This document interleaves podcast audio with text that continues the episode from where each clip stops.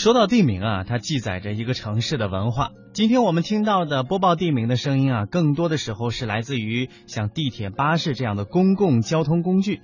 那接下来呢，我们就和您来聊一聊巴士。嗯，在公交车上能做什么呢？你是对着车窗发呆，还是低头玩手机呢？告诉你，除了这些呀，你还可以享受声音艺术之旅。国内的首辆声音美术巴士近日在南京亮相上路。带领乘客一起领略声音的魅力。具体的情况，我们来听江苏台记者吴斌、南京台记者涂强华的报道。走进这辆三十五路公交车，车厢内六个特制音箱播放着音乐。这些音乐的作者是英国音乐人米拉·卡利克斯和南艺的七十三位学生。从此，巴士携带着音乐行走，有了艺术的温度。活动策划人南艺老师高雷，这个音乐总共长是一小时三分钟左右，循环在这个巴士里面播放。偏电子音乐，有一种实验性电子音乐，它不是那种很刺激的，而且这个音乐应该是没有任何门槛的，它是给每个人听的。艺术家还在公交上放置了留言本，让市民记录收听感受。乘客，我觉得坐个车然后听个音乐应该挺享受的。对音乐没什么研究，像是交响乐。我觉得如果要把这个窗户要用一层窗帘把它蒙住的话，会更有感觉。再涂上一点不同的灯光，或许会更好。为什么会想到让音乐进驻公交？高磊老师透露，米拉卡利克斯来到中国之后，发现不少人都沉迷于低头玩手机，而忽略了周围的风景。他希望市民以一种轻松的方式接触艺术，学会感受周围。每个人都低着头玩着自己的手机，他在想为什么每个人只关心自己，而不关心周围的景色和风景？然后他就有一个想法，就是把这个声音的作品放到这样的一个公共空间里面来，看看大家的一反应。由于涉及到线路改造，目前音乐作品仅在一辆三十五路巴士上播放，每天从上午九点到下午四点，持续三个月时间。德高巴士市场部负责人金佳丽啊，三十五路我们采用的是电动车，是属于比较环保类型的车，然后对于声音的影响不会那么大，所以大家可以尽情的体验一下音乐在这个车上面，不然引擎的声音很大声，因为乘客也会比较多，然后经过繁华的区域也比较多，我们希望更多的市民能够参与到这里面来。这一艺术形式在中国是首次尝试。二零一五年是中英文化交流年，米拉卡利克斯作为英方代表到南京艺术学院交流，该活动也是中英文化交流年的压轴项目。古老的城市演绎民俗，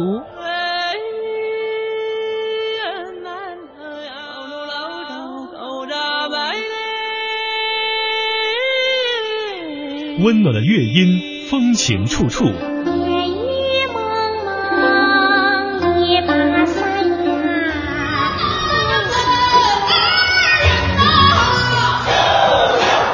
开放的城市，美轮美奂。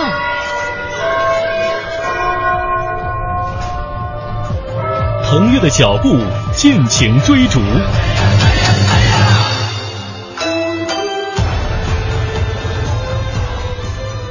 中央人民广播电台香港之声，文化之旅，城市文化记忆。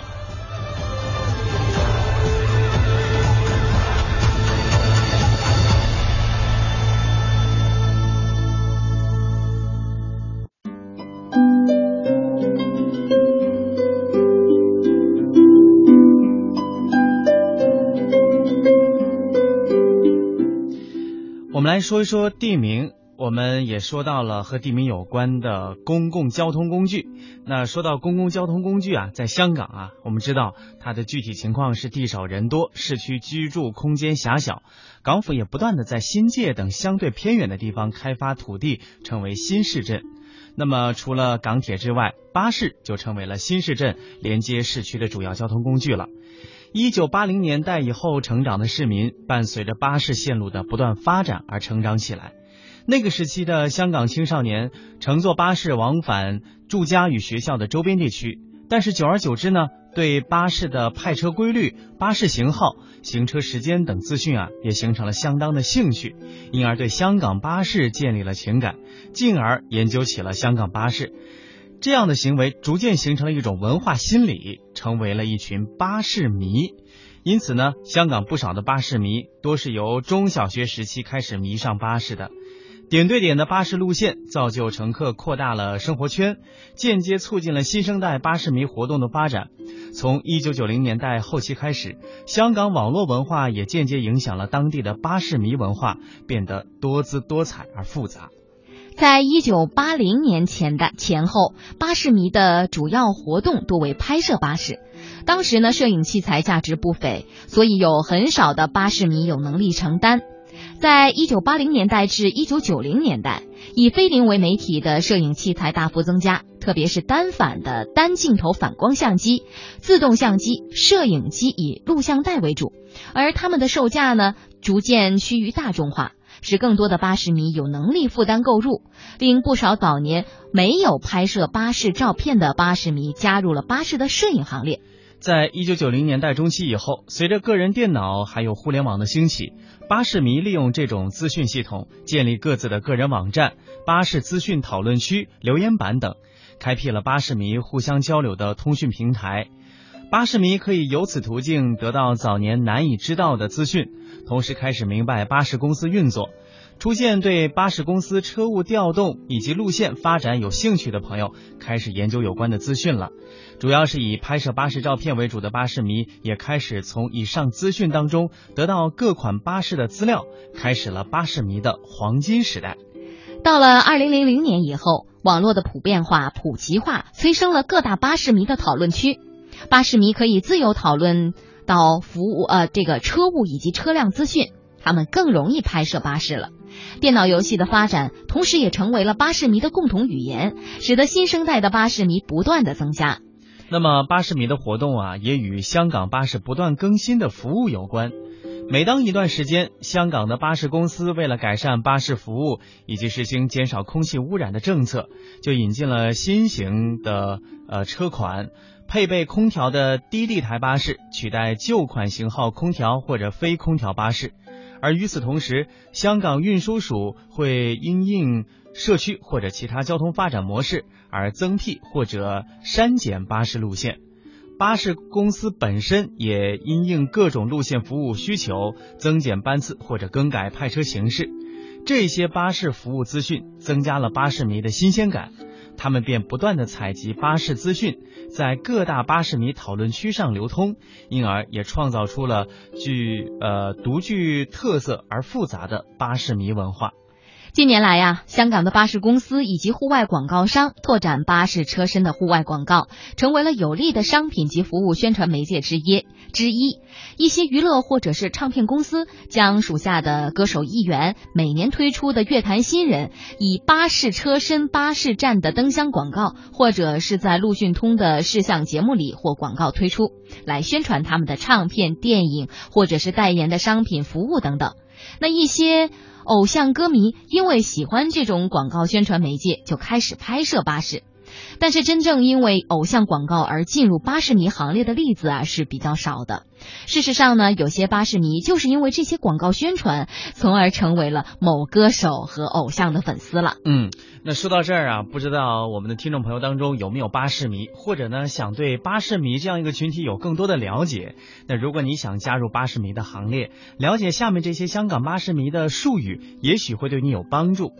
呃，巴士迷术语啊，是香港巴士迷文化衍生的特定术语之一。他们经过多年来的发展，已经变得很复杂了。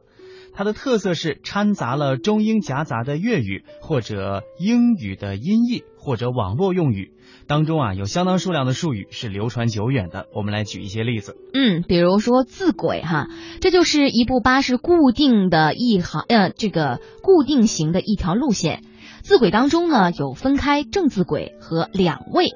那前者呢是一整日服务，后者呀只走上下午的繁忙时间。嗯，热狗啊，注意啊，不是车的热热狗，不是吃的热狗，它是指没有空气调节的巴士，就是没空调的巴士。还挺形象的啊。嗯，还有一个呢是冷马，这个啊就跟热狗相反，是有空调的巴士。热狗和冷马这两个名词都曾经在香港版的游戏节目《百万富翁》上提及过。还有金巴，它是泛指九龙巴士在一九九七年之后投入服务的双层低地台巴士，因为车身被修上了香槟金色。嗯，还有呢是机车，这个不是机器的机哈，是鸡鸭鱼的鸡。它是指在一九八零年代至一九九零年代中期运营的英国利兰胜利二型巴士。还有卖血，是某些司机是要在休息日上班的，由于休息日在日历、月历是以红字表示的，与血液的颜色相若，所以呢就叫做卖血。还有啊，一个更有意思的名字叫做乳猪盘，嗯，这是巴士站的路线指示牌，它的外形啊酷似用盛放乳猪的盘子，所以呀因而得名。还有乳猪纸，就是巴士站路线指示牌内的路线资讯纸。还有就是叫电牌，这是指巴士的电子路线以及目的地的显示牌。